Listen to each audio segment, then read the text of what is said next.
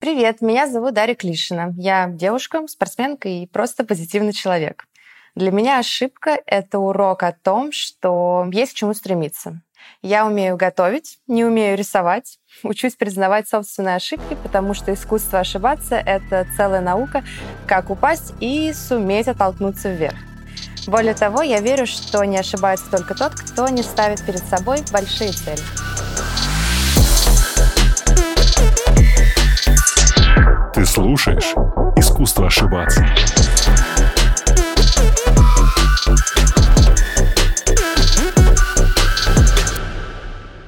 Дарья, привет. Привет. Привет, огромное спасибо, что ты пришла, присоединилась к этому подкасту. Мы с тобой разговаривали, ну не мы, но как бы мы с тобой разговаривали, кажется, полтора года назад уже, прямо в разгар самой пандемии. Как у тебя вообще дела с этого момента? Время очень быстро летит. У тебя получше наладилось, или ты все еще в заточении сидишь в Соединенных Штатах? Да нет, в принципе, уже получилось попутешествовать, и более-менее как-то отвыкаешь а, от а, самоизоляции, скажем так, поэтому много чего произошло. И, в принципе, здесь, э, в Штатах, мне кажется, довольно-таки все свободно. Я, конечно, ношу маску где-то в помещениях, если захожу, но, опять-таки, она не везде нужна, то есть это, собственно, твое желание. Если ты вакцинирован, ты можешь ее не одевать. В принципе, даже если ты не вакцинирован, и ты не хочешь надевать маску, то здесь э, никто не заставляет. Ну, редко э, в некоторых магазинах они просят, но если они просят, они просто на входе предоставляют Класс. тебе маску, и то есть тебе не нужно ее брать с собой, да, то есть это не проблема. Кайф. Знаешь, ощущение, что ты отвечаешь такими очень заученными ответами. Тебя уже задолбали, да, наверное, вопросами про то, как ты живется во время пандемии в США, да нет? Ты так очень четко тараторила. А, да, я просто привыкла, мне кажется, что, ну, отвечать на вопросы полно. Ну, это хорошо, нет, это отлично. У меня есть один четкий момент в жизни, после которого я, в принципе, это поняла, что нельзя отвечать на вопрос «да» и «нет». Я никогда так, мне кажется, не отвечала, поэтому все время стараюсь обширненько захватить. Как себя чувствуешь после травмы? Ты уже восстановилась, у тебя все хорошо, ты бегаешь, прыгаешь вновь? Тебя все отпустило? Ну, как бы нет. Для обычной жизни, скажем так, я чувствую себя хорошо, если не делаю никаких неправильных движений, no, скажем так. Понимаю. Нечаянно. Вот, то есть э, пока что я не могу там растяжкой заниматься, например, или как раз-таки там бегать, если касается такого широкого шага и быстрого бега. То есть если бежать трусцой, то я ничего не чувствую. Здесь все хорошо, но изначально после первого же снимка врач сказал, что нужно ждать э, до следующего МРТ три месяца, угу. потому что раньше смысла делать нет. Три месяца еще не прошли, да, пока. не прошло, и в принципе ощущается, но прогресс э, он налицо, так как э, даже в домашних условиях я могу сказать, что я уже могу сделать или что нет, потому что даже, например, у меня была ситуация, наверное, три недели, две-три недели назад э, я была дома, и собака моя начала, начала чесать где-то ухо и нечаянно начала задевать глаз, и он начал пищать. Uh-huh. Вот. И я сделала четыре широких таких хороших, быстрых шага в сторону и поняла, что я начинаю считать звезды в своих глазах, потому что это точно было не то движение, которое мне нужно было делать. Вот. Ну, то есть, опять-таки, я просто не подумав, знаешь, это такое ну, да. инертное, я среагировала. Да. Ну, вот. ну, то есть, да, на рефлекс. То есть без таких неправильных правильных движений, в принципе, э, я себя чувствую нормально, но уже полная картинка, конечно же, будет после снимка и а, заключительного заключения врача. Это то, на самом деле, о чем я хотел поговорить. Не о заключительном, не заключении врача, а о том вообще, что происходит в голове и внутри, когда, блин, знаешь, как я это воспринимаю? Смотри, ты спортсмен мирового класса, да, который тренируется и там готовится с лучшими тренерами в лучшей спортивной организации под надзором там одних из лучших, мне кажется, спортивных врачей. Он отправляется на Олимпиаду, ну, самое большое событие в мире спорта, которое может быть. И мне кажется, что в какой-то момент, ну, особенно у людей, которые побеждают, у них все равно формируется такая ментальность, что, в принципе, их ничего не может остановить. Ну, то есть, по большому счету, захотел – сделал, захотел – сделал. И очень сильная воля. Мне вот интересно, типа, что происходит в голове тогда, когда ты сталкиваешься просто как в ДТП с жестким физическим ограничением. Ты понимаешь, что на самом деле это твое тело очень даже хрупкое, и несмотря на то, что у тебя такая ментальность победителя, которая позволяет добиваться всего, в целом, чего ты захочешь. На самом деле тело, оно все еще человеческое, несмотря на любой уровень подготовки. Как себя чувствовала ментально, когда это все в Токио с тобой происходило? Ну, сложно описать одним словом. Не надо одним. Мягко говоря, отвратительно. Мягко говоря, отвратительно я себя чувствовала. И, наверное, одна из самых первых мыслей была, ну, как бы вот только не сейчас. Ну, как бы вот это был вот точно не тот момент, э, когда это могло было бы случиться. Ну, вот. ну и на самом деле никогда нету правильного момента для Конечно, травмы, нет. это понятно. Ну, вот. Но так как э, заученная фраза, да, спортсмена, к сожалению, от этого не застрахованы, так как и обычные люди, которые занимаются даже спортом или а, не обязательно даже занимаются спортом, в жизни может случиться все что угодно, но Просто жалко больше всего не то, что даже сама травма, что нужно восстанавливаться, там, тело. Да, тело, оно и так, конечно же, уже такое побитое за, за, за всю спортивную карьеру очень сильно, на самом деле. Хотя мало кто знает, наверное, про мои болячки, потому что я обычно не распространяю. Здесь уж это просто случилось, скажем так, не Ну, скрыть, конечно. так как это было в прямом эфире, да, и просто так, скажем так, слинять сектора незаметно не получилось. Вот. Но что касается, наверное, вот времени, самое жалкое это время, которое время и сила, которая потрачена того пути, и он не был э, гладкий, как бы скажем, не шло все по маслу, и было сложно, и даже я не беру там пандемию, тоже, в принципе, и тело, которое нужно и тренировать. Я даже не скажу, что надо с возрастом больше тренировать тело. Нет, за ним как раз-таки надо больше ухаживать с возрастом, потому что когда ты молодой, ты как-то ты не задумываешься об этом. Ты просто тренируешься, поспал и молодец такой. Оп, хор- хороший Да, восстановление само произошло, да. С утра. Да, все само произошло, и все классно. Подожди, подожди, вот давай про ментальную часть. Ну, это же супер интересно, что происходит в голове ну, у людей, которые как бы играют в высшей лиге самой. Знаете, я должен кое в чем признаться. И не только в любви к Дарье, как вы могли подумать, но и в том, что когда мы познакомились с ней полтора года назад на съемках одного шоу, я оказался под огромным приятным впечатлением от двух вещей. Первую я уже назвал пять секунд назад. Дарья невероятно светлый и классный человек. А вторая вещь – это само осознание, что у меня теперь есть знакомство с олимпийским атлетом и спортсменом мирового уровня, с которой я могу всегда связаться, и она мне ответит. Поскольку это было фактически первым знакомством с реальной звездой, я был просто в шоке. К счастью, вам не обязательно снимать шоу про спортсменов мирового класса, чтобы получить или передать тот заряд эмоций, который я испытал. Вы можете просто воспользоваться новой видеоплатформой «Привет» и заказать персональное видео от знаменитости и, например, известного спортсмена. Ирина Слуцкая, если вы любите фигурное катание, или, например, Алексея Олейника, если вам нравится ММА. Видео может быть каким угодно. Поздравления, видео привет или просто shout-out со словами поддержки для важного вам человека. Сервис максимально прост для использования. Заходишь на сайт «Привет», выбираешь звезду, от актеров и спортсменов до музыкантов и блогеров, и пуф, в течение нескольких дней получаешь видео. Если же что-то не случилось на стороне звезды, то деньги вернутся на счет сами. Все безопасно. Загляни в описание к эпизоду и переходи по ссылке на сервис. Передавай привет.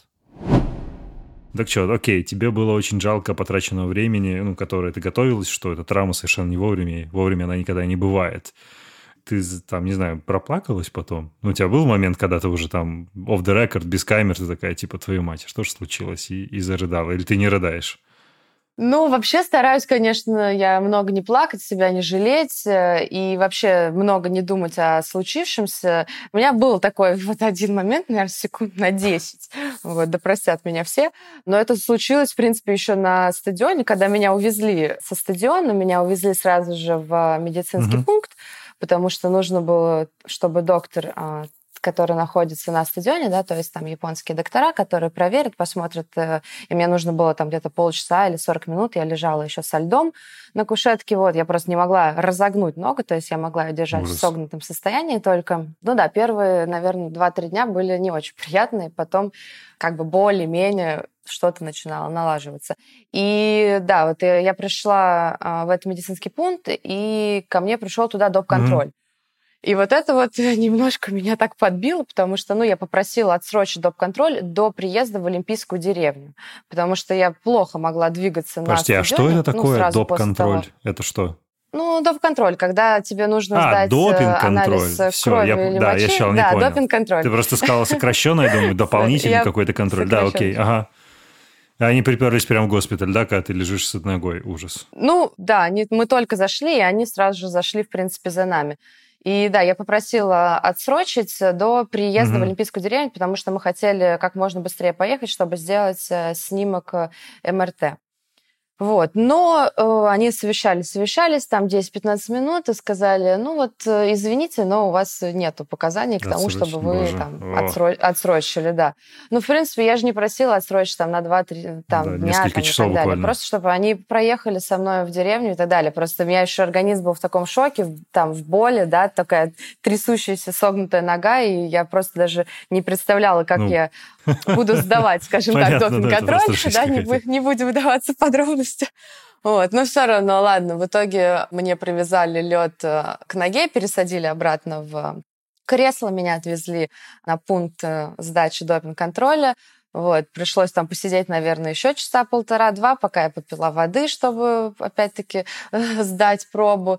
Ну, вот как раз-таки в тот момент, наверное, когда они сказали, ну, нет, все таки да, нам надо сдавать доп-контроль, вот нам нужно выезжать из медицинского пункта, нужно проект на путь дом-контроля, угу. и вот здесь вот все, как бы, знаешь, ну, слишком, как бы, и одно, и тут еще, еще вы здесь пришли, и вообще меня туда-сюда вот это возят, а мне уже хочется быстрее, как ты сказал, знаешь, от всех избежать Конечно. и оказаться там одной. Вот, и да, вот тут э, чуть-чуть поднакрыло, вот, секунд на 10, но так как меня везли по коридору, вот, э, я просто... Э, да, тренер, мне кажется, чувствовал, я не знаю, как он себя чувствовал, мне кажется, он готов был быстрее в обморок упасть, чем я, наблюдая всю эту ну, картину. Ну да, ну и я просто вот выдохнула вот так, Понятно, тебя вот что нельзя плакать, и все. Это было 10 секунд, э, да. Ну и все, больше я, в принципе, не плакала, потому что я не люблю ходить вокруг да около и думать, э, что, зачем, да почему, а если бы да кабы, потому что я понимаю, что этим я делаю хуже только себе. Разве хуже? У тебя так всегда было, или это просто вот к моменту, когда ты уже как бы, ну, так раскачалась во всех смыслах, и в ментальном, и в физическом, ты такой стала, или это с самого детства, что, ну, окей, проехали, было-было, урок вынесен, Двигаемся дальше. Ну, никогда не было какой-то длительной, скажем так, длительного уныния или какой-то депрессии по поводу каких-то больших неудач. Где-то было, конечно же, это все гораздо дольше, даже если это не было связано с физическим угу. каким-то вмешательством, скажем так.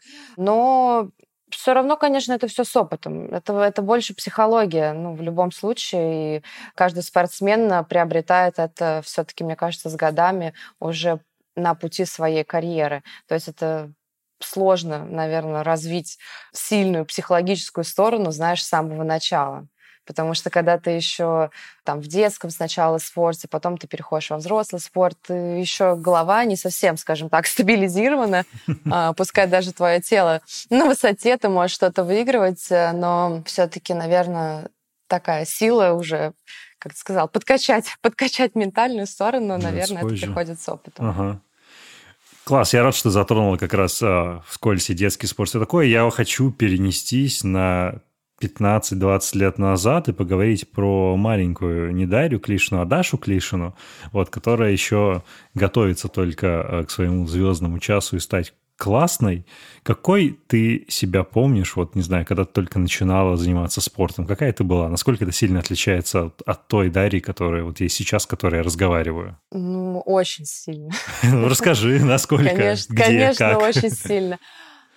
Ну, во-первых, я начинала в Твери, и я помню что, во-первых, ну, кстати говоря, это есть огромный отпечаток есть от того детства, который есть сейчас, и он очень хороший, это мне нравится, потому что это очень позитивный аспект.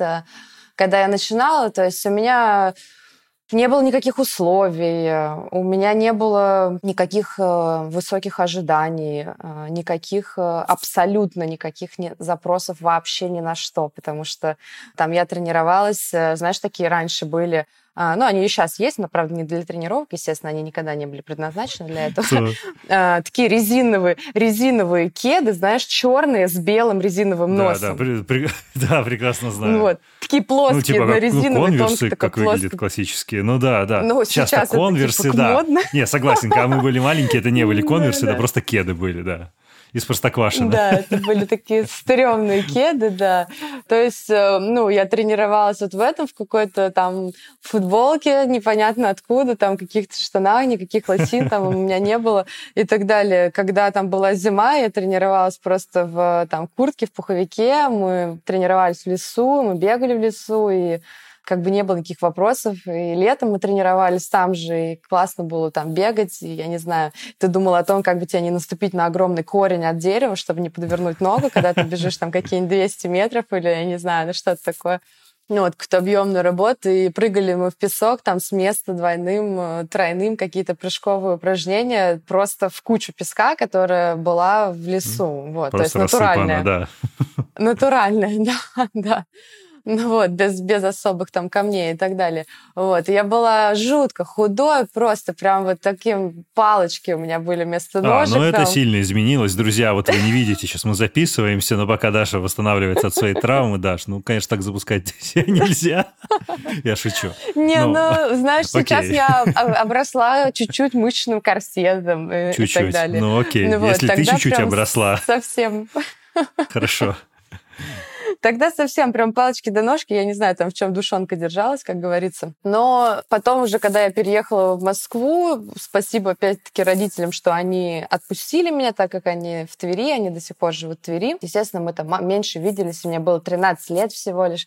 То есть э, сейчас... А ты э, поехала, чтобы что, продолжить тренироваться, продолжить учиться? Я просто не настолько хорошо в детали твоей биографии. Ну, у нас просто в Твери не было условий для тренировок, и мой тренер, который тренировал меня, когда я как раз-таки пришла в легкоатлетику в Твери, к сожалению, он ушел из жизни, uh-huh. это была большая потеря для меня, Юрий Алексеевич Кириллов, и он был просто каким-то безумно умным, мудрым человеком, а, несмотря на его возраст, а, у него никогда не было такого, чтобы он держал при себе спортсмена для, до последнего. Он а, очень понимал и здраво, скажем так, трезво смотрел всегда на ситуацию и, в принципе, сам меня передал в другие руки, понимая, что если я хочу добиться каких-то высоких результатов, более высоких, и продолжать дальше тренироваться на профессиональном уровне, что в Твери я этого не смогу сделать. Угу. И, в принципе, а, я как раз-таки переехала в Москву, и я уже заканчивала 10-11 класс а, в Москве. И, естественно, ну, это причиной было отсутствие условий, да? Просто тренировочных угу. условий, да, для тренировок э, в моем родном городе, поэтому я переехала. Так, окей. Условий не было, ты была тощенькая, рожки до ножки. Что еще? Ну, то есть чем ты отличалась? Ты сейчас ты сказала, это, по сути, ну, такая как бы, ну, внешняя сторона. Понятно, что ты еще не была профспортсменом, ты как бы, ну, не качалась, ты не тренила. Не знаю, что, что, чем еще ты отличалась? Та, та версия Даши. Потом, конечно же, у меня не было никакого опыта. Я также была вот с открытыми огромными глазами ребенком, который не то что всего боялся, у меня всегда был характер, и родители меня воспитали э, очень хорошо. Я думаю, им, конечно, за это спасибо, так как я была очень самостоятельным ребенком, несмотря как бы на э, небольшой возраст. Все-таки в Москве достаточно сложно. Да, То есть я не из какой-то там обеспеченной, богатой семьи. Никогда у нас не было вообще никаких э, больших денег э, или там больших, я не знаю, квартиры, хорошего условий, чтобы, чтобы я там ела золотой серебряной ложкой, я не родилась. Вот, поэтому это тоже наложило свой отпечаток, знаешь, по отношению к финансам, по отношению к жизни, вообще по жизни, уже не только по спортивной uh-huh. и по ценностям, которые у меня есть в жизни.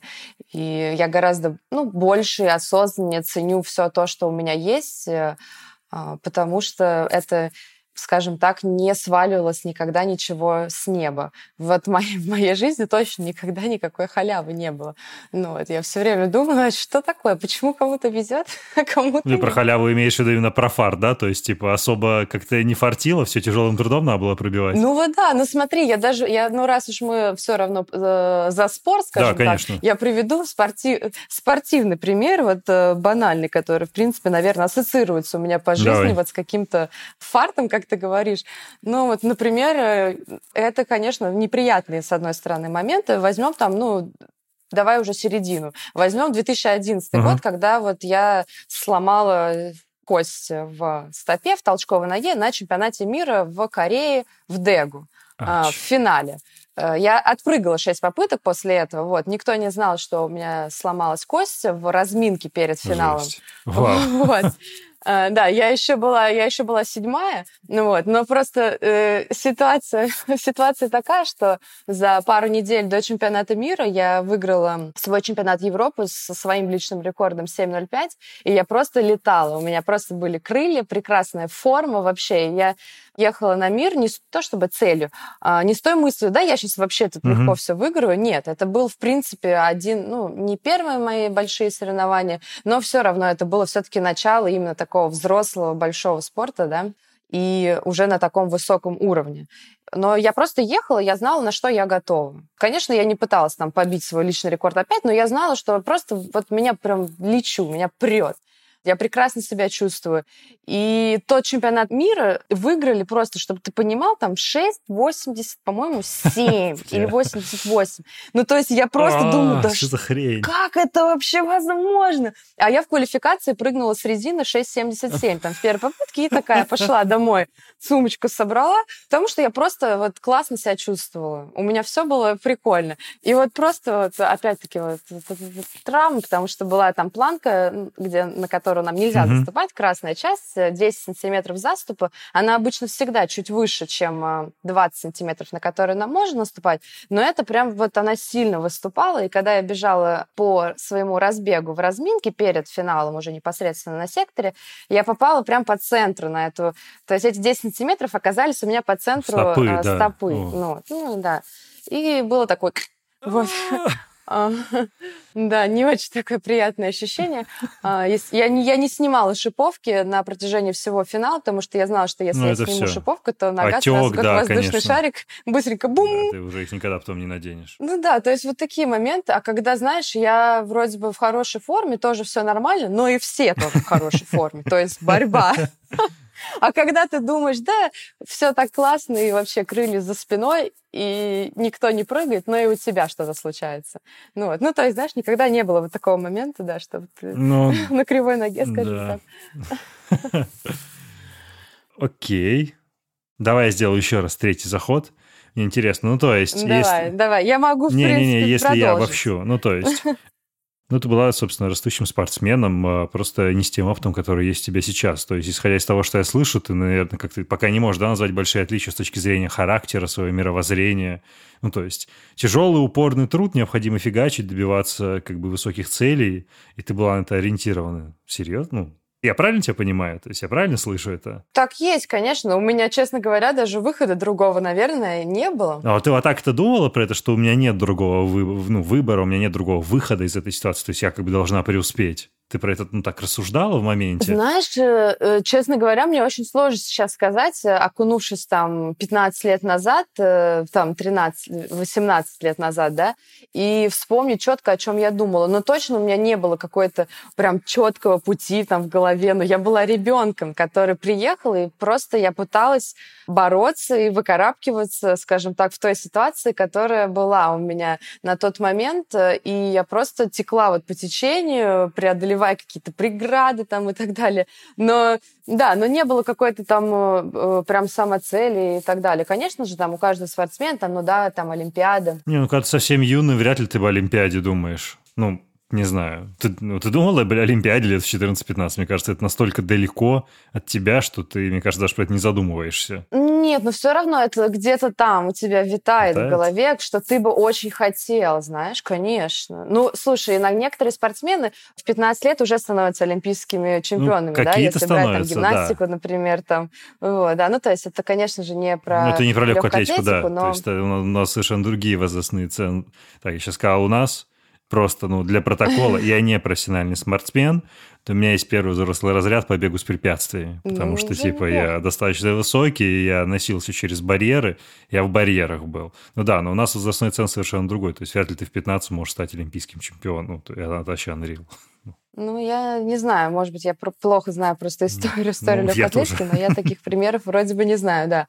Ну, вот это достаточно сложно просто э, физически. Ну, конечно. Чтобы ты в 15 лет э, стал олимпийским чемпионом. Все-таки, да, у нас э, немножко ты попозже начинаешь. Э. Так, ну, а о чем ты тогда мечтала? То есть, окей, Олимпиада слишком далеко.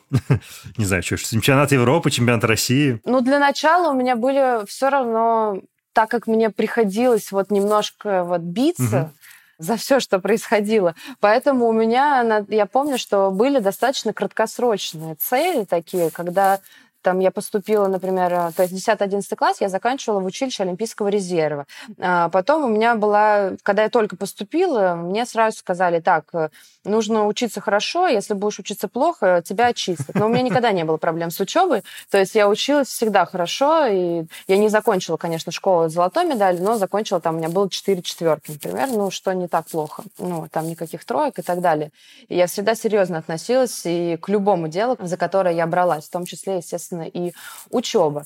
И получилось так, что я поступила, и дальше у меня была цель э, закончить так. Мне нужно показать себя, потому что мне нельзя, чтобы меня отчислили. А мне нужно успевать и там, и там. Потом, э, там, может быть, через год у меня выросла цель, что я хочу э, нормально поступить в университет.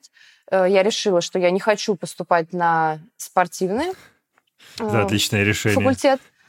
Вот, да, то есть э, следующая была эта цель, потом, то есть я ее там преодолела, ну, помимо этих целей, конечно же, были какие-то цели, к которым я шла в спорте, да, ну, в зависимости, какой год это был. Ну, да. У меня были какие-то травмы тоже, там, детские травмы, я помню, там, целый год у меня были проблемы огромные там с поясницей, а, но они были связаны, опять-таки, с тем, что я, ну, быстро росла, а корсет мышечный не успевал угу. все это дело держать э, и совмещать те нагрузки, которые я уже делала.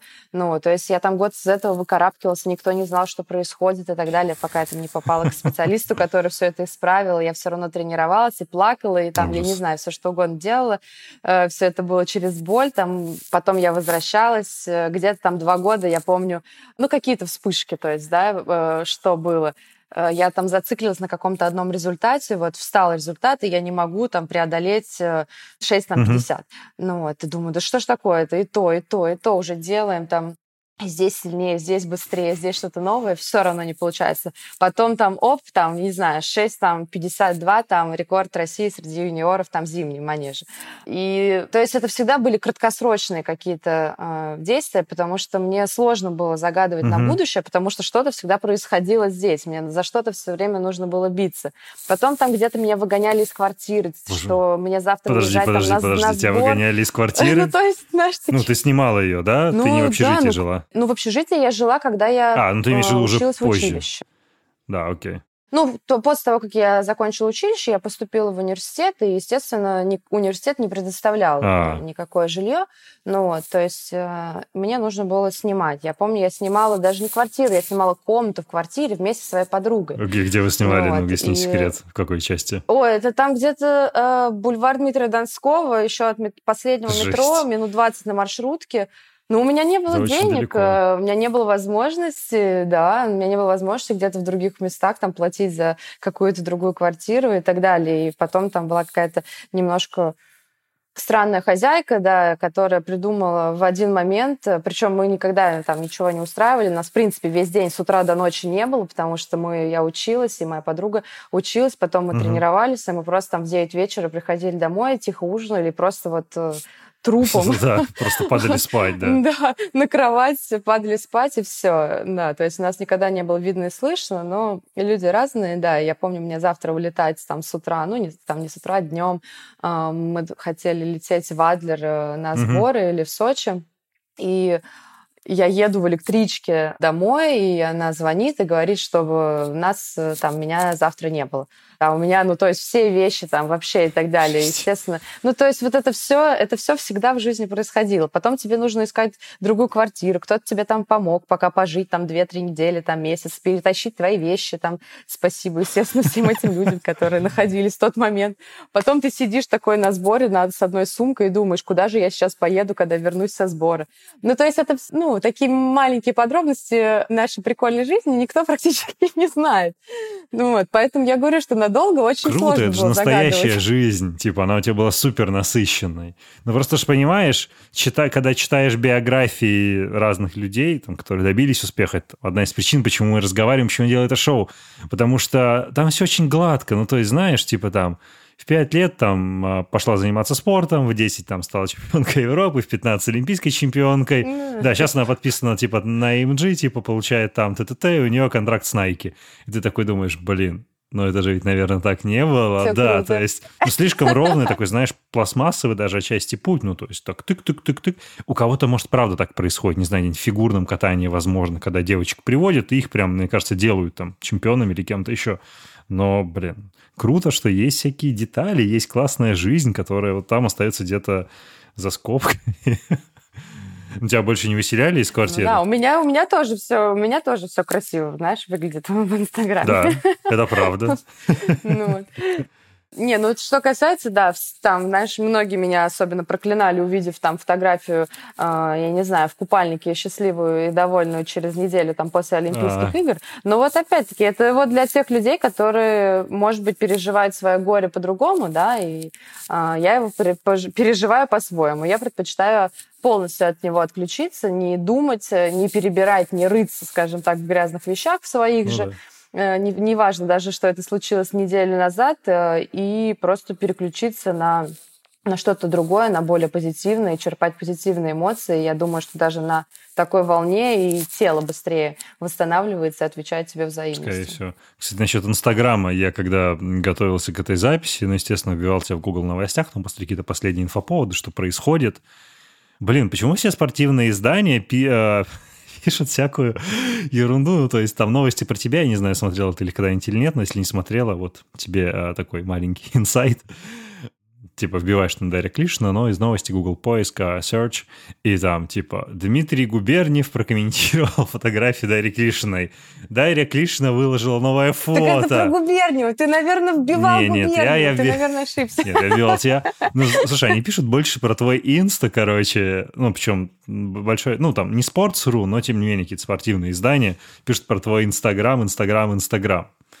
Это, во-первых, кстати, большое, знаешь, ну, потому что они меня не видят, а что еще? Я же далеко. Это понятно. Я, я что-то я спросить вот что хотел а, про Инстаграм, потому что мне эта тема стала интересна. Во-первых, может быть, это будет тупо, но я все равно хочу это спросить. Ты Инстаграм как бы научилась вести и ведешь сама? Ты этим занимаешься сама? Или тебе какие-то, не знаю, АБВ того, как лучше взаимодействовать в социальных сетях, объясняли, вот особенно в Инста? Потому что это крайне не характерно для российского спортсмена там, или спортсмена российского происхождения, назовем это так, вести свои социальные медиа. То есть, если мы посмотрим на наших там ведущих спортсменов, блин, по-моему, кроме бойцов UFC, у нас никто не умеет вести социальные сети, их не ведет. То есть там ты половину из фут сборной по футболу не можешь в инста найти, говорить вообще про другие спорты не приходится. Ты, блин, качественное отличие, потому что не так много спортсменов из легкой атлетики, кто это ведет. Короче, сама научилась, сама вела или тебе как-то мастер-классы какие-то давали? Потому что я знаю, что спортсменов иногда обучают вести свои социальные медиа. Ну, каких-то специальных мастер-классов у меня не было. В принципе, я, наверное, ну, я веду сама, а, у меня нету там каких-то подсказчиков, которые мне говорят, что надо сделать то надо сделать это. У меня есть девочка, которая помогает э, мне с постами, угу. так как основная моя проблема тоже еще и со временем, и ну, основная тоже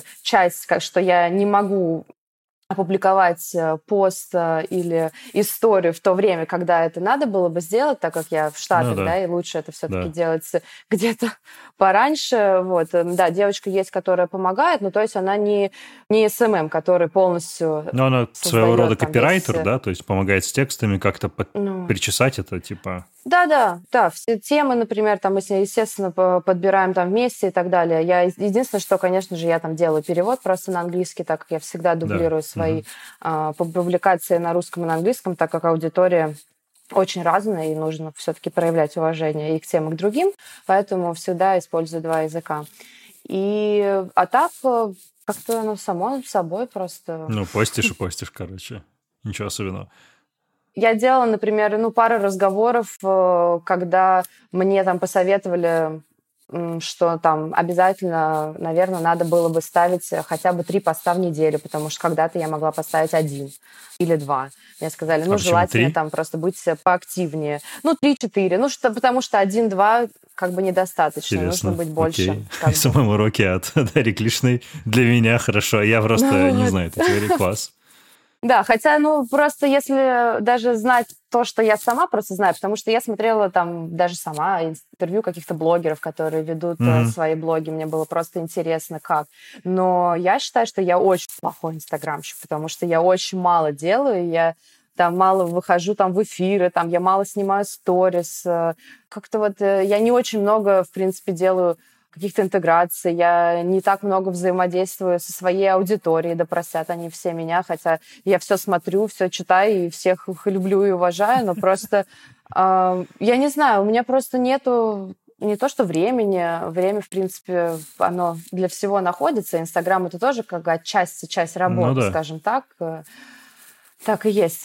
Тем более сейчас э, Инстаграм занимает такую не самую последнюю позицию да, из всех наших рабочих Конечно. платформ, э, где, где люди, естественно, поднимаются и тоже также зарабатывают деньги. И я этим не очень хорошо пользуюсь, э, в принципе, могла бы лучше, но я вот не из тех людей, которые готовы снимать э, свой завтрак, э, я не знаю, просто что я пошла куда-то на улицу, снимать каждый свой шаг, каждое свое действие. Э, мне хочется просто наслаждаться моментом, наслаждаться своей жизнью Посидеть, без поесть. телефона. Да, без телефона. Конечно. То есть каждая фотография, это, в принципе, ну, ты должен к ней как бы подготовиться, ты должен придумать, а что, а почему. Э, а потом еще придумать под нее пост. Ну, и как бы ты должен э, вроде нормально быть одет, там, причесан. И вообще всякие мелкие детальки ты должен о них продумать, потому что люди у нас такие, которые просто с лупой какой-то огромнейшей сидят и разглядывают разглядывают твои посты, не дай бог, не дай бог, там что-нибудь, вот пятнышко какое-нибудь на ноге, ну вот, ну и так далее.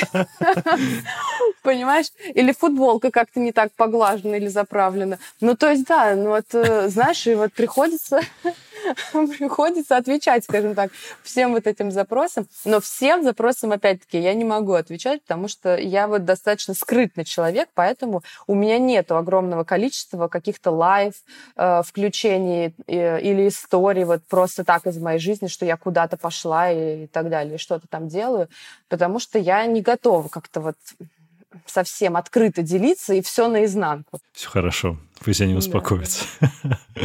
Буквально короткий вопрос насчет Инстаграм. А, ты говорила, что не так хорошо, ты сказала, точнее, что не так хорошо удается зарабатывать, но все, что ты делаешь, да, какие-то рекламные посты, ну, я фоловлю тебя в инста, я ставлю тебе лайки, но просто я, может быть, где-то не врубаюсь, что это рекламный пост или что-то еще. То есть, ну ты это делаешь, да? Ну так отлично, что ну, да, ты не все врубаешься, нативно получается. это рекламный пост. Ну, ты, тебе удается что-то зарабатывать? Э, ну, не, не так много. То есть я не так сильно вот этим пользуюсь. То есть уже, чтобы, конечно, развивать свой Инстаграм больше как э, именно со стороны интеграции, ну вот, здесь э, нужно еще дополнительная даже работу проделывать. Ну и ну, так, конечно, да. Ну, то есть я пользуюсь э, теми возможностями, которые ко мне прилетают э, с удовольствием. Если тот э, продукт, тем более, который сочетается с моим образом, mm-hmm. с моим имиджем или просто мне нравится, да, мы с удовольствием с ними работаем и делаем интеграцию. Круто. И, кстати, я обратил внимание недавно, что ты стала как амбассадором, да, корректно назвать Dry World? А, да. Как-то, как-то сотрудничество назвать корректней? Типа ты носишь теперь их одежду? Амбассадор и, в принципе, партнер компании. А, да. Э, ну, это новый бренд, он раньше, в принципе, не был, скажем так, в фитнес-фитнес-индустрии, ну, да. больше у них э, было нацелено на такое, на компрессионную одежду, они делали даже для космоса одежду и э, разработанную особенно. И, ну, все с декомпрессией, компрессией связано, и мы с ними, в принципе, уже создали, уже вышла первая коллекция, которая фитнес-коллекция, я бы так ее назвала, то есть она не относится к какому-то четко спорту, там, к легкой атлетике или так далее, то есть любой человек может ее купить, одеть, носить. И да, мне, в принципе, это очень нравится. Опять-таки, создавать что-то новое, участвовать в непосредственно в процессе, выборе э, там, цветов, моделей, тканей, что-то подсказывать. Э, ну, мне очень интересно, я надеюсь, что мы будем продуктивненько двигаться как раз-таки с ними вперед. Подожди, а а ты сотрудничала когда-нибудь с Nike вот на профессиональном уровне? Я что-то все туплю. Да, конечно. В принципе, вот э, до прошлого года. То есть всю, практически всю свою жизнь. Можешь рассказать обратную сторону того, как это происходит? Ну, то есть для всего мира это вроде как очевидно, что, окей, ты топовый спортсмен, неважно в каком виде спорта, но если ты там на определенном уровне, там, от Тайгер Вудса, не знаю, до, блин, Леброна Джеймса, то, скорее всего, ты будешь сотрудничать с Nike, ну, там, в каких-то случаях с Adidas, Adidas. Как это вообще происходит, ну, как бы по ту сторону? То есть у вас как, тебе просто дают одежду, чтобы ты не тренировалась и фоткалась? Или типа за это реально платят деньги? То есть меня не интересуют цифры, меня интересует сама модель, потому что про это что-то как-то особо никто не рассказывает, но это типа супер интересная обратная сторона. Да, модель на самом деле очень э, простая. Я могу рассказать на своем Давай, примере. Это, это достаточно, достаточно интересно. И мой пример, он, э, в принципе, ну, такой же, как и любая другая модель или любого другого спортсмена. Изначально, как происходило, когда, опять-таки, я была совсем в детском э, спорте, кстати говоря, первый у меня был э, Первое, да, я даже получала экипировку от Adidas, мне кажется, год или сколько-то. Э, это была моя первая, наверное, такая одежда. Там никаких денег мне не платили. И когда мы начали работать с Nike, то есть первый мой контракт, он был только на одежду, то есть мне не платили угу. деньги. И да, как ты сказал, то есть они мне присылали просто две огромные сумки, э, ну, то есть это зимняя и летняя экипировка, да, то есть два раза в год э, со всей-всей-всей одеждой, обувью и так далее, которая тебе необходима для того, чтобы чувствовать себя комфортно на тренировках. И тебе не нужно там в ней фоткаться и так далее, ты просто ее используешь, ты все равно выходишь в ней на соревнованиях э, и так далее, тебя видят угу. люди. Далее, уже когда мои результаты начали подрастать, у меня появился денежный контракт, то есть уже, естественно, менеджер ведет переговоры непосредственно с Nike о том, что если они хотят, чтобы мы были их клиентом, э, и наоборот, естественно, чтобы у нас было взаимное сотрудничество, то уже нужен ну, контракт, который будет э, включать не только одежду, но и э, финансовую поддержку. И дальше уже, естественно, оговаривается сумма в зависимости от, ну, ну опять понятно, спортсмена, уровня детали. спортсмена, да, его результатов и так далее, и так далее. Да, и с годами, то есть, естественно, этот контракт, сумма куда-то меняется, плавает, опять-таки, в зависимости от твоих э, а, результатов и всего прилагающего. Поэтому система здесь очень простая. Слушай, а под финансовой поддержкой имеется в виду то, что они, например, там берут э, на себя заботу за твои расходы, там, не знаю, на поездки на соревнования или куда-то еще? Или имеется в виду, типа, просто те, когда ну, кидают деньги на карту? Нет, нет, это, это четкая это четкая э, оговоренная сумма, прописанная в контракте. А, окей, все понятно. Четкая цифра, ну, да. Короче, как гонорар своего рода, да? которые тебе выплатили, и все, и ты потом да, да. распоряжаешься как хочешь. Ну да, то есть, э, который, который выплачивается, я знаю, что у некоторых спортсменов э, система есть выплат э, там три раза в год или четыре раза в год, угу. ну, по какой-то сумме. У кого-то есть там два раза в год, нету, однократной нету. И дальше прописывается, например, э, система бонусов, если у тебя есть э, предстоящий чемпионат э, там, Европы, чемпионат мира, Олимпийские игры, и там прописана система бонусов. То есть если у тебя там бронзовая медаль, э, серебряная или золотая, то ты получаешь дополнительные бонусы, естественно, финансовые. Э, если ты, опять-таки, у тебя какая-то медаль, то на следующий год твой контракт может возрасти на столько-то, столько-то и столько-то, в зависимости от цвета медальки, скажем так. Вот. То есть это все прописано в контракте, это контракт нестандартный, то есть он, естественно, делается Понятно. под каждого человека, то есть нет какой-то определенной суммы, которая подходит для всех, это все зависит исключительно от э, индивидуально, скажем так, от спортсмена, который э, будет работать. С Круто. Ну, или с любым другим брендом. Я не понимаю, почему такой, такое клеймо висит на всех, что ты обязан быть с Nike. Нет, ты можешь быть э, с любой другой, с любым другим брендом, Просто Nike занимает э, широкую нишу в легкой атлетике, да, поэтому э, очень, очень сложно. Но сейчас э, достаточно большое количество брендов пытаются с этим бороться, и они тоже входят а, в легкоатлетический мир, э, ну, не, не, не в России, да, я говорю, во всем мире, что появляются и другие тоже бренды. Так что это классно, мне кажется, потому что я знаю, что многие люди э, жалуются, которые смотрят соревнования. Что все в Nike бегают. Не мы, не спортсмены. Да, что, а почему? А почему, а почему, почему, почему все в оранжевом? Почему? Что-то я, я не понимаю. Они что, из одной страны, что ли? Вот, знаешь? Ну, то есть это люди просто рассуждения, которые я слышала. А, вот, это классно. Вот. Поэтому я думаю, что очень круто было бы, если бы на рынке появились э, конкурентоспособные ну, бренды, которые могли бы также одевать и работать со спортсменами на высоком уровне. Мне кажется, что это было бы классно и вообще интересно и красиво смотреть. Ну, безусловно. По поводу как раз работы со спортсменами, да, мне кажется, ведь у Nike построена великолепная система, ну, такого talent sports management, то есть а, они умеют очень клево договариваться с спортсменами, с их менеджерами, с их агентами. Это вот та часть, о которой я тоже хочу поговорить, она мне супер интересная. Скажи, пожалуйста, ты все еще а, на как это назвать, коммерческой репрезентации у AMG? Ты все еще с этими людьми двигаешься в спортивном мире? Сейчас нет, но я осталась с тем же агентом, который со мной был в AMG. Ух ты. Можешь а, поделиться, ну, таким, как бы, да, behind the scenes, то есть как вообще устроен мир вот этого спортивного талант-менеджмента? Потому что, ну, я уверен, что вообще мало кто из слушателей поймет, о чем мы сейчас говорим, о AMG. Возможно, кто слышал про AMG Models, про их другую вертикаль, которая связана с моделями. Ну, у них очень много разветвлений, Конечно, не только ну, модели, у них и кино, у них Endeavor, спорт, там, у них арт. Да, у там них все. очень много всего. Там есть угу. подкастеры, там есть актеры озвучания, там кого только нет. Я вчера заходил на сайт Endeavor как раз. А как а, происходит вообще первичный вот контакт с тобой? Как вообще AMG выходит на ну, топовых спортсменов? Как завязывается этот диалог? Не могла бы ты про это рассказать? Ну, понятно, что ты достигаешь определенных результатов.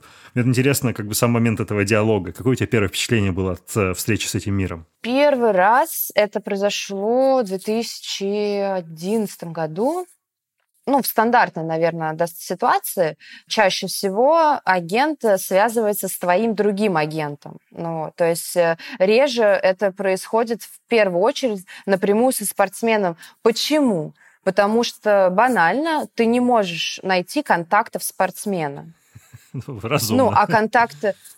Да, а контакты агента, они обычно где-то на сайте, то есть это всегда ну, в открытом доступе, чтобы люди могли найти спортсмена. То есть в открытом доступе имя агента, да, вся его информация, когда ты вводишь имя спортсмена, если он долго работает с агентом. Обычно это так. Просто я тебе потом... Ты немножко удивляешься. Я тут вижу, другие, конечно, не увидят, но...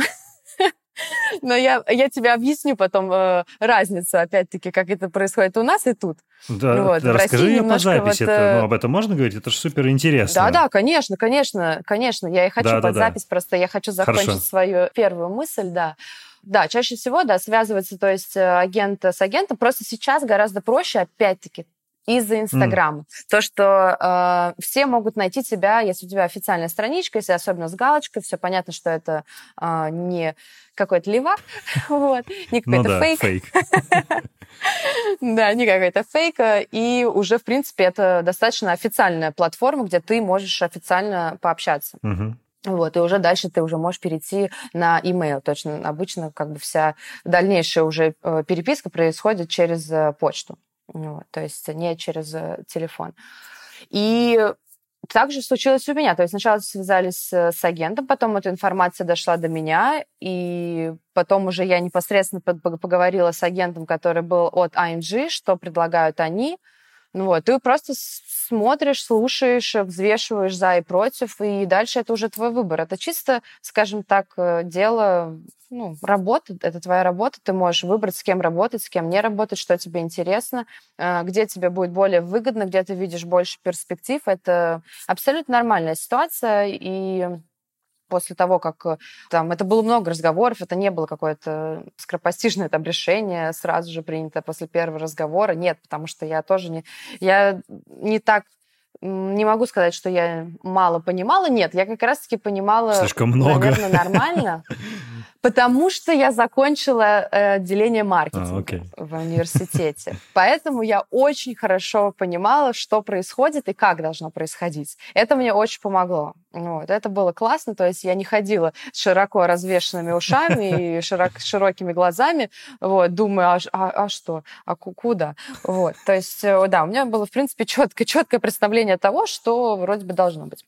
И потом э, просто мы подписали контракт с AMG. На тот момент я еще находилась в России. После этого я еще два года, то есть 2012-2013 я жила в России. В 2013 я переехала в конце уже в Штаты, угу. да, а, осенью в тринадцатом году. Ну вот, то есть э, мы с ними в одиннадцатом первый раз познакомились. Э, а в двенадцатом они через год они мне предложили поехать в АМГ как раз попробовать тренироваться, потому что у них прекрасно. В академию, да, ты имеешь в виду как раз, вот где готовятся Да, спортсмены. в академии угу. АМГ. Ну да, так как у них был э, прекрасный тренер, который тренирует профессиональных спортсменов, то есть не только студентов и школьников, которые там учатся, да, так как там, в принципе, на АМГ на этом основано, то, что там ты туда приезжаешь, ты там учишься и тренируешься. То есть, в принципе, как, как наше училище, только ну, в да, огромном масштабе. Да. Немножечко другом масштабе, да.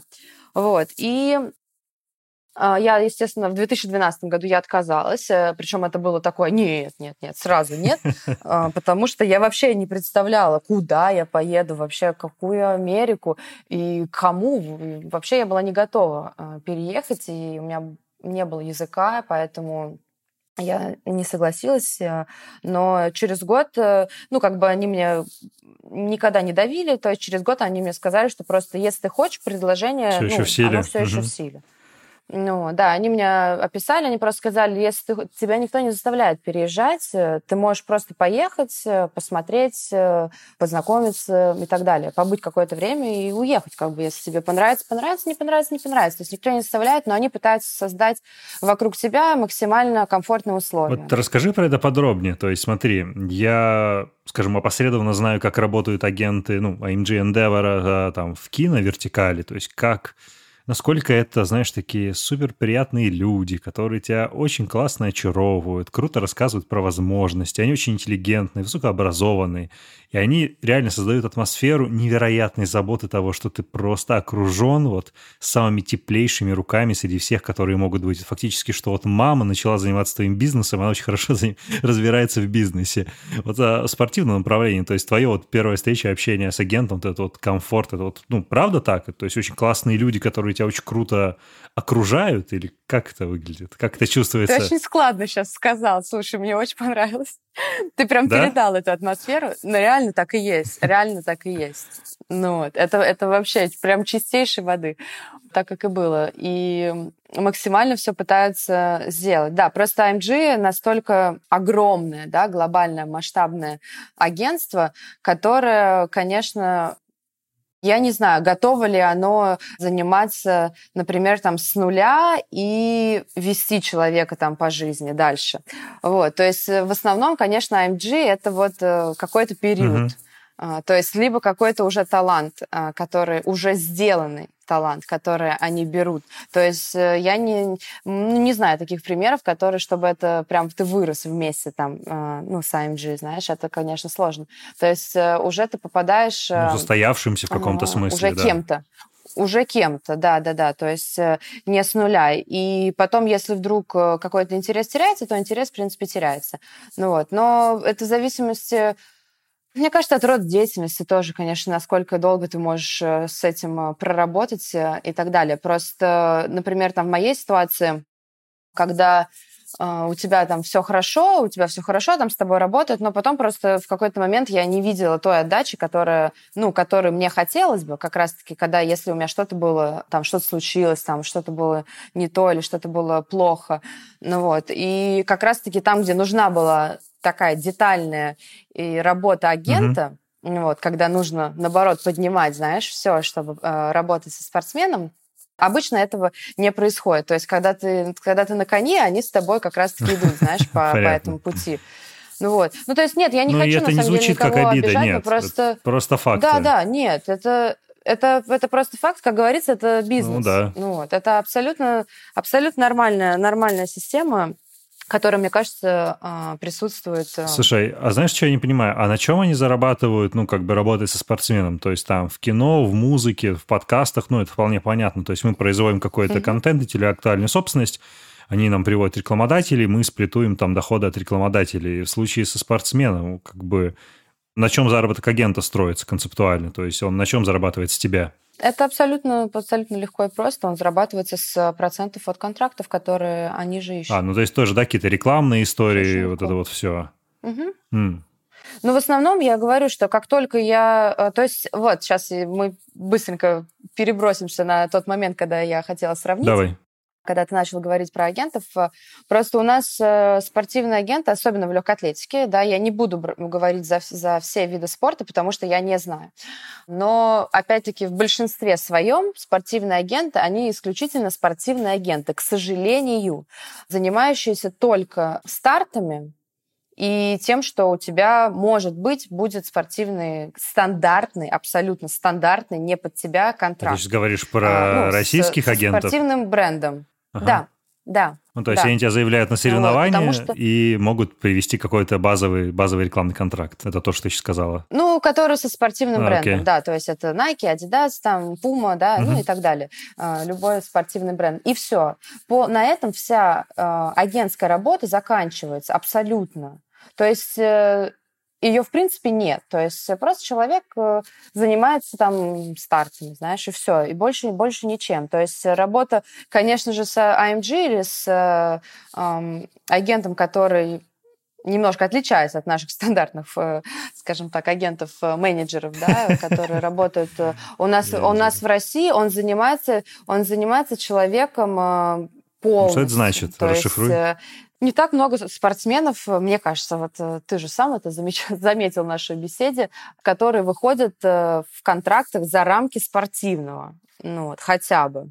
То есть агент начинает искать бренды, которые не в спорте. То есть э, начинается, начинается поиск других спонсоров. Мы открываем какие-то разные другие горизонты, начинаем э, работать, опять-таки, там, прорабатывать э, те же варианты с какими-то, ну, не только социальными сетями, да, чтобы ты был более медийным, чтобы ты был более узнаваемым, mm-hmm. чтобы ты также там развивался, там, я не знаю, даже я могла всегда обратиться, и сейчас могу обратиться там к агенту, если я говорю, что, слушай, э, я хочу э, сходить там посмотреть э, балет, там, по совету, знаешь. Ну, то есть я даже понял. такие культурные вещи, Но ты которые прям работаешь ты должен с человеком, везде. Прям работаешь, да, ты по-настоящему. работаешь с человеком, причем круто. ты работаешь в тандеме. Это очень круто. Вот, ты работаешь вместе, и я работаю очень много, и он работает для меня.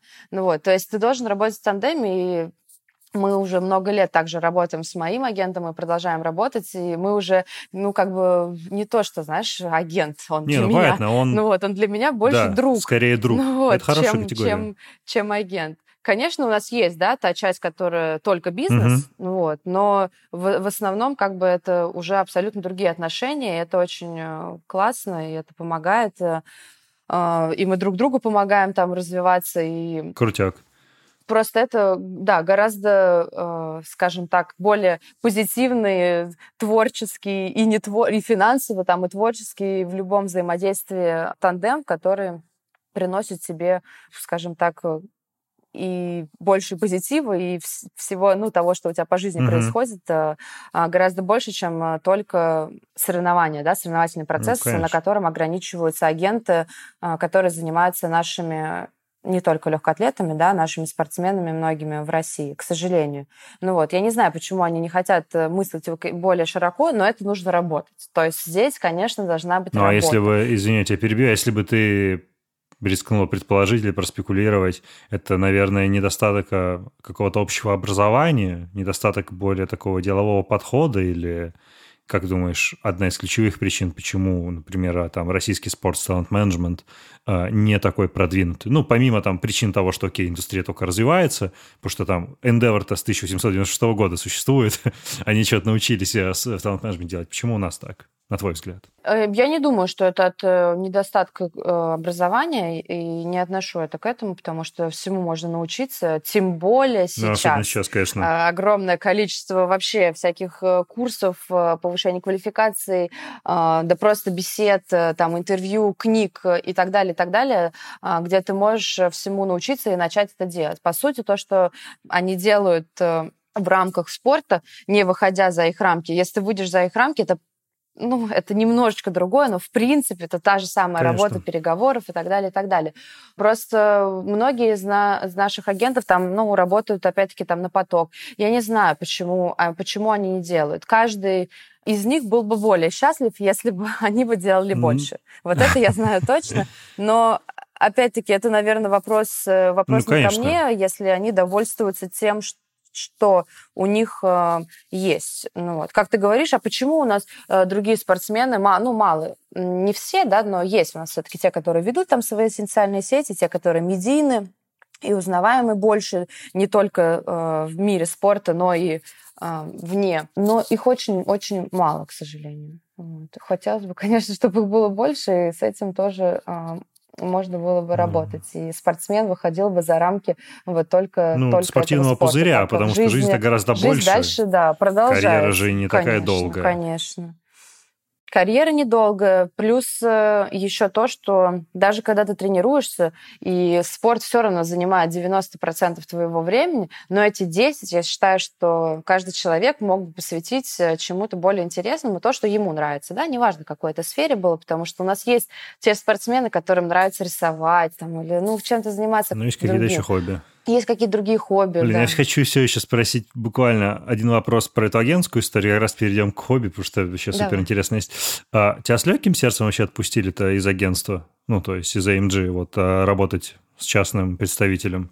Потому что мне что-то кажется, что это немножко как-то конфликт интересов. Человек работал в AMG, и тот раз спортсмен, который с ним двигался, он его забирает как бы с собой а, в свой бизнес. Ну, вот это вот российский менталитет ты сейчас мне сказал. Ра... Потому что здесь Фух, это относится российский, бизнес Russian, бизнес. не всё. российский. Я такой думал, racist, я такой думаю, что? Почему он российский? Ну, ра- расскажи про это. Нет, он не российский. Эм, Я так, э, окей. Да, это вот немножко стереотипы, которые все-таки, наверное, не совсем а, правильные, потому что здесь не переходят на личности. То есть я могу прекрасно, я прекрасно общалась со всей своей командой, которая работала а, со мной в AMG. Мы до сих Мгм. пор общаемся. У нас нету каких-то Ну, Недопонимание, типа. конфликтов интересов, сейчас недопониманий, вообще никакого негатива, абсолютно. Круто. Ну вот, мы, мы, до, мы до сих пор общаемся. То есть это, это просто бизнес есть бизнес. Ты хочешь делать так, делай так. Хочешь сменить агента, смени. Хочешь сменить тренера, смени. Э, и так далее. Просто в Ну, России... Классно, в этом не присутствует какой-то, да, личный привыкли. компонент этот. Да, да. Ну, то есть ты можешь э, здесь разделить личное и работу. И это Круто. очень круто. Да, мне это очень нравится, потому что, ну, иногда бывает, что пути расходятся со Ну да. временем, и это нормально по работе, но в то же время ты не хочешь терять этого человека как э, знакомого, друга, как контакт там Мгм. какой-то, ну, неважно, да, в каком качестве Да. этот человек останется, но ты бы хотел, чтобы он в твоей жизни остался. И, к сожалению, э, когда, ну, вот я столкнулась с этим тоже в России, к сожалению, Почему? Мне нужно делать этот выбор. Ну, продолжать, например, там работать и, там, или еще что-то, или общаться с человеком, а я уже не хочу, или что-то не то, но я хочу с ним дружить. Знаешь, ну, то есть... Но э, да, тут либо с глаз долой, и выбор. сердце вон, как бы, все, пока. Ну вот да, а я вот, э, да, вот этот выбор мне никогда не хотелось делать, э, но, к сожалению, ну так как э, человек другой, например, относится к этому по-другому, да, не так, Мгм. как отношусь к этому я, но опять-таки это пришло у меня тоже даже здесь, знаешь, от того, что я здесь уже насмотрелась, там, пожила, увидела, как- и какие-то позитивные аспекты, которые мне нравятся, я взяла. Ну, вот. И я считаю, что это классно, когда ты по жизни можешь э, выбирать э, из того, что ты хочешь, не теряя людей, с которыми ты рядом. Мне кажется, это вообще идеальная ситуация.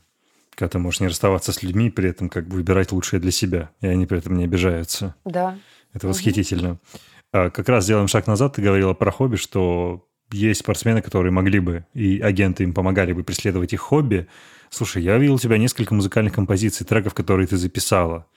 Ты любишь петь? Ты любишь читать? Расскажи про это хобби. Ну, то есть у тебя есть э, какие-то, не знаю, небольшие амбиции в музыке, интерес к этому? Поделись, потому что я такой, вау, зашел в Spotify, там зашел на сайт а, этого лейбла, почитал, я, я, я очень удивился. Расскажи про это, поделись. Вот, э, вот бывает, да. Вот э, я тоже удивилась, знаешь, это не было вот... э, когда вышел трек. Да. Эм, ну, так и есть, честно говоря, потому что, как ты сказал, амбиции, у меня никогда не было никаких амбиций в музыке. Там, читать, э, э, да, я люблю читать под настроение, то есть я не из тех людей, которые проглатывают э, все подряд книжки все время. Нет, мне нужно под настроение, мне нужна книга под настроение.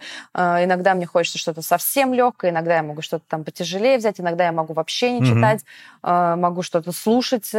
Кстати, я пристрастилась, да, поняла, что это просто гениально удобно особенно когда ты очень много времени проводишь э, в машине, э, аудиокниги, это, это супер. прекрасно. Вот. Или чтобы оставаться в теме, скажем так, э, с, с родным городом, с родной страной. Я много там слушаю интервью также, чтобы немножко быть в курсе вообще событий, что происходит, какие-то новости. Подожди, давай про, ну, про песню. Такое про песни, да. их две. И вот, и не было у меня никогда амбиций в музыкальной сфере, но опять-таки вот поживя здесь, э, вот немножко поменялся мой менталитет, э, э, как-то мировоздание. И вот я поняла, что нужно пользоваться теми подарками в жизни, да, которые тебе судьба предоставляет. И вообще использовать эти моменты. И когда поступает какое-то предложение, нужно что-то пробовать новое. Потому что я вообще такой человек достаточно трусливый в этом плане, чтобы что-то совсем новое. Ну, это совсем новое. Даже не то, что трусливый, в том плане, что я боюсь, что я плохо сделаю. Угу. Вот я, ну, вот у меня в этом страх, потому что я такой перфекционист, и мне вот хочется, чтобы, ну, все классно было.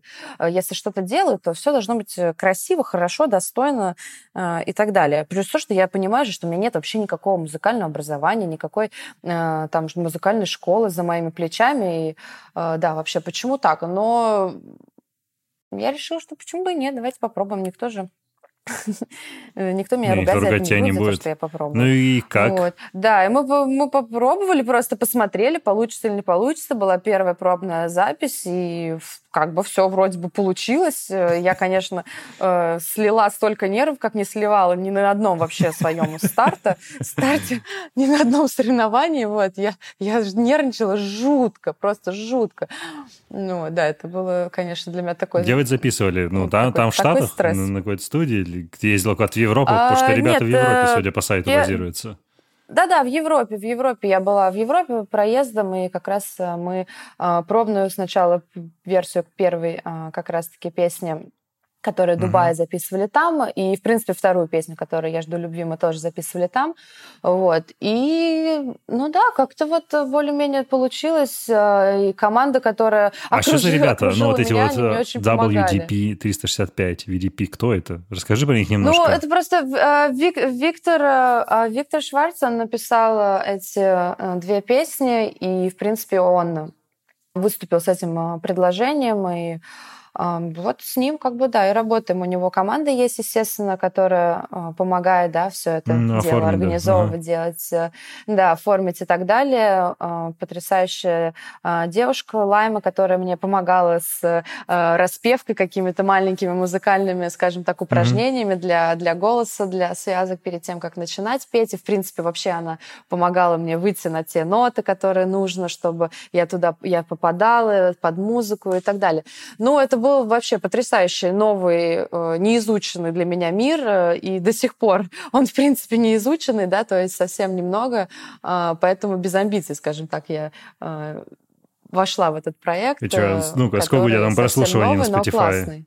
Много денег уже на роялти заработала. У тебя есть доступ в кабинет? Ты смотрела?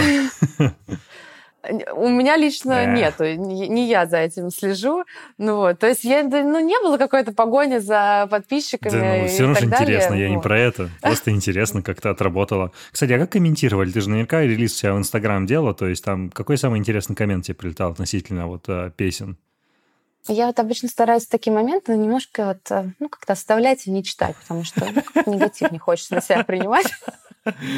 Потому что у всех же мнений очень много, не, ну, понимаешь? Ну, вот. Ну, положительно, не, на самом деле же. было было очень много, э, было очень много позитивных также отзывов. Э, были, были отзывы, которые, наверное, не очень позитивные, но я просто даже негатив это не читаю. Я просто научилась немножко это отбрасывать, поэтому я знаю, что он всегда есть, и всегда публика делится, э, ну, там, не 50 на 50, может какой-то другой процент, но все-таки на позитив и негатив, и этот негатив я стараюсь куда-то подальше отталкивать, скажем так. Поэтому что-то такого прям запоминающегося даже я не знаю. Просто я правда, ну, ну, когда я выставляю, я стараюсь не читать. А ты давно этому научилась? Страшно. У тебя давно это как привычка сложилась, как вот реально все эти упоминания как бы не Нет. трогать? После шестнадцатого года.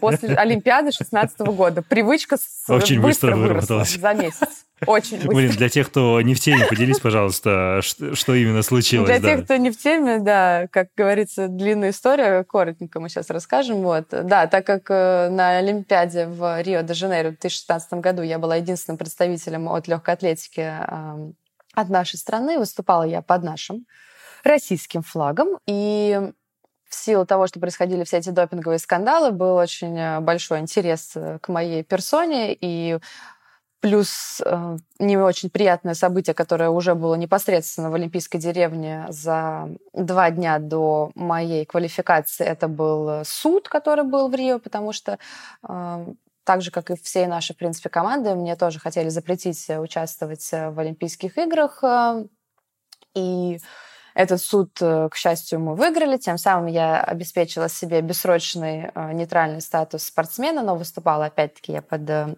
российским флагом на Олимпийских играх в Рио. И вот, да, немножечко, немножечко это было да. слишком для меня.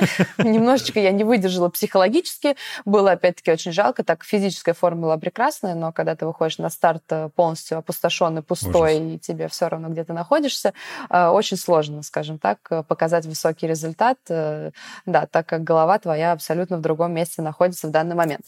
Вот, да, и было очень-очень-очень много, очень-очень очень много всего в средствах массовой информации да. по поводу этой ситуации. Вот. И я старалась абстрагироваться. Конечно же, поначалу я что-то читала, и просто э, меня бросало вообще то в одну сторону, то в другую. И я все это переживала, и мне было так плохо, и я все это пере, ну, перенимала все на себя и близко к сердцу. И потом я перестала читать, в принципе, в, в ту же неделю. Но все равно находились те люди, которые были... А ты видела? Ты представляешь, что там написали, да. Ну вот, я э, думаю, ах ты. Какой нехороший человек. Хороший человек, друг ты мой любезный. Да, вот, поэтому вот после этого быстро очень выработалась привычка не читать. И, честно говоря, наверное, после 16 года а, где-то вот даже вот не совру, не меньше, чем два года я не читала вообще ни, ни единого комментария ни по одной, одной своей фотографии публикации. Вау, ну круто, ну а, а что там читать? Все только хвалят. Конечно. Да, я тоже так думаю, поэтому мне вообще Ничего прекрасно нового там не расскажут. Слушай, а ты к психологу... Про меня точно. Ты сказала, что сломалась. Ты к психологу ходила когда-нибудь? Ну, это уже в таком зрелом возрасте, когда ты на профессиональном уровне работала, там, коучу, к психологу, что-то такое. А, я два раза обращалась к психологу. Это было очень краткосрочное сотрудничество, где-то два сеанса. А, но просто я знала, что первый раз а, это было очень давно, я когда была еще молодая, это мой тренер просто посоветовал, ну, сходи там, попробуй, mm-hmm. посмотри, может быть, это поможет. То есть не было какой-то конкретной проблемы, просто так, скажем так, для опыта. Вот, то есть это опять-таки было один или два сеанса. Но я что-то оттуда взяла и до сих пор э, использую. И второй раз это был как раз-таки в семнадцатом году. Была прекрасная психолог э, на сборе у нас в Новогорске, и пару раз как раз-таки я с ней тоже разговаривала. Но там была маленькая конкретная проблемка, которая меня беспокоила, там что-то во время соревнований, mm-hmm. вот, которую мы быстренько почистили, и, и все, и больше я никогда не обращалась. Хорошо, ну типа не было... Сам себе психолог. Это интересный подход. Э, очень э, спорно, наверное, по мнению других моих гостей, которые профессиональные психологи, но окей. Я ну, не знаешь, сужу. это в зависимости, опять-таки, кто, кто как может справляться с многими ситуациями. Потому что, во-первых, тебе нужно понять, если тебе реально нужен на помощь, тебе, ты должен это принять, что она тебе нужна. То есть психолог — это не врач. Многие думают, что психолог — это, блин, врач, что ты больной, если ты обращаешься к психологу. Это неправда. Я за. Если ты чувствуешь э, или тебе кто-то подсказал, что нужна профессиональная помощь, я, наоборот, только за. Я, наоборот, отправляю людей к психологам, чтобы ты понял. Я не Все, против, окей, окей. не Я этого. на это даже и ну, не, не нападал, не намечал. Просто когда у меня возникала проблема, я понимала, и я шла. Круто. Я понимала, что я ее не могу решить. Я понимала, что она повторяется. И я ну, пользовалась, естественно, а, помощью уже непосредственно ну, профессионала. Ну вот, мне помогали, просто мне не требовался долгий okay. период времени, как бы я очень быстро это все прорабатывала в своей голове, у меня это достаточно хорошо получалось, Круто. и, и больше дальнейшая как бы помощь не требовалась. Вот, э, если нужно, мы всегда ну, находились э, онлайн, также. То есть, если я понимала, что у меня что-то опять не получается, я помню, когда я начала прорабатывать там эту проблему, желательно был очень короткий период времени, потому что не было времени работать над этой проблемой, например, во время тренировок. То есть э, надо было, это был сезон угу. уже, в принципе летний начинался, и, ну, опять-таки, самое лучшее это было прорабатывать в самой острой ситуации, то есть на соревнованиях. И я достаточно быстро с этим просто справилась, там два старта, мне кажется, там каких-то и исчезло то, что меня беспокоило, и то, что мне мешало там справиться с чем-то. Я, честно говоря, даже сейчас уже ну, не круто. помню, потому что Всё не прошло. помню эту конкретную проблему. Да, да, то есть э, она испарилась, и все, и больше ко мне никогда не возвращалась, поэтому я как-то и забыла сразу. Видишь, я как-то негативчик быстро. Ну, как ты и сказала, да, классно. А, да. Знаешь, мы потихоньку подбираемся к концу. Я вот что еще хотел спросить. Сейчас сделал референс про негатив начала, и у меня тут же вылетел вопрос из головы. А, пожалуй, сформулирую так все же. От тебя уже 10 тысяч раз спрашивали там про разницу между американской и российской системой подготовки. Тебя уже тысячу раз спрашивали там, угу. что ты в Штатах своих сидишь. Ну давай, спроси что-то интересное. Слушай, я знаешь, как хочу это сформулировать? Спустя, наверное, ну вот все это время, которое ты провела, занимаясь именно работая на мировом уровне спорта, может, ты попробуешь это обобщить в какую-то одну простую мысль, если я спрошу ее следующим образом. Как бы, что главное не понимают, а, возможно, или в чем заблуждаются наши российские коллеги, тренера а, относительно мирового спорта? То есть вот на твой взгляд. Ну, вот если мы попробуем, знаешь, какой-то джист сделать, типа вот основную мысль, потому что там все время выходят какие-то огромные статьи, которые потом люди хейтят. Вот если это коротко к одной мысли свести, как бы ты вот именно сейчас, вот в этом моменте бы я сформулировала? В двух давай, предложениях давай. постараюсь. Первое, то, что я бы сказала, то, что отношения между спортсменом и тренером должны быть равные. Угу. Это первое. И второе, то, что если тренер берет молодого спортсмена, он должен понимать, что спортсмен растет, и что спортсмен это тоже личность. Никогда не задавливать эту личность в цикле столько на спорте. Это большая проблема. Нужно давать больше самостоятельности спортсмену. Потому что спортсмены не такие уж и глупые люди, нормальные, э, такие же, как и все Абсолютно. остальные вот этот стереотип ужасный, который э, витает вокруг э, над спортом, скажем так, его легко можно развеять. И вот это вот э, для меня отличие, то, что ты должен быть э, с тренером другом. И тренер должен быть абсолютно с тобой на равных. Он не должен считать себя выше, умнее, сильнее и так далее. Должен всегда прислушиваться к спортсмену. Это должен быть больше дружеский угу. тандем. У нас есть такое тоже в России, но просто Ну, не, не так, наверное, широко мало. распространено пока что. Мало, угу. да. Либо между теми, кто уже на очень высоком уровне. Угу. То есть, но это должно быть вот и изначально. Круто. Слушай, ну давай коротко вообще о будущем. Что будешь делать вообще? Какие у тебя планы? То есть, типа, сейчас вот у нас конец осени, середина осени, скоро зима приближается. Чем еще собираешься заниматься, помимо спорта? Что у тебя интересного в жизни будет происходить? Или, может быть, спортивно что чем ты хочешь поделиться, рассказать? Ну, спортивно мне пока мало чем делиться. Буду ждать, естественно, ну, момента, когда я сделаю заключительный снимок, да, потому что э, меня сразу предупредили, что нужно будет ориентироваться только на него так, как э, травма серьезная, и, в принципе, можно было бы делать операцию, угу. вот, но, опять-таки, ты никогда не знаешь, э, как э, себя эта мышца поведет и после операции, так как после операции тебе еще дольше нужно Ох. восстанавливаться. Вот. И эта операция достаточно сложная, хотя Ужас. выглядит, звучит не так, не так страшно, но Вообще операция сложная. Если надо было, то надо было делать бы разрез там сантиметров в 20 на задней поверхности бедра, чтобы тащить эту мышцу, потому что она у, ушагала О, вниз. Боже. Там, по-моему, на первом снимке было на 7 плюс-минус сантиметров от кости. Вот, сама пешком она туда, естественно, Конечно, не дошла нет. бы. Вот, то есть как она там зарубцевалась, как она там прижилась с другими мышцами, это все надо смотреть. То есть это из ближайшего по спорту, скажем так. Вот. А что касается вне спорта, я уже, в принципе, хорошо отдохнула. Вот, и и, психолог, и психологически, я думаю, что более-менее физически, но все равно у меня еще есть этот месяц э, до того момента, когда а, будет а, заключительный снимок и разговор с врачами, естественно. И дальше, в принципе, я продолжаю в, со своим агентом сейчас а, немножко помогать ему в его же агентской деятельности. А, вот здесь, скажем так, в Штатах, так как агент находится 50% в Европе, uh-huh. 50% в России, я нахожусь в Штатах, а у него есть клиенты в Штатах, вот, он а, пытается, скажем так, э, вовлечь меня во весь этот э, Ух процесс. Ты. Э, ну, вот, и я потихонечку вливаюсь. Плюс далее у нас продолжается вся разработка с, опять-таки, брендом Dry World, потому что мы уже практически подготовили вторую коллекцию, которая будет немножко отличаться тоже от первой, будет другое наименование вещей. Так что двигаемся в этом направлении, потому что это, опять-таки, для меня, ну, не совсем новое, но все-таки новое, потому что когда ты 100% загружен, 90% загружен со спортом, то эти 10% разлетаются на все остальное, и, конечно же, ты не можешь вовлечь себя в какой-то другой проект э, полноценно. Вот. Сейчас на это есть э, время, поэтому пытаюсь пока что развиваться в этих э, двух направлениях. Блин, класс. Круто. Даш, вообще огромное спасибо. Это был суперский диалог. Все понравилось. И надеюсь, тебе тоже. вот.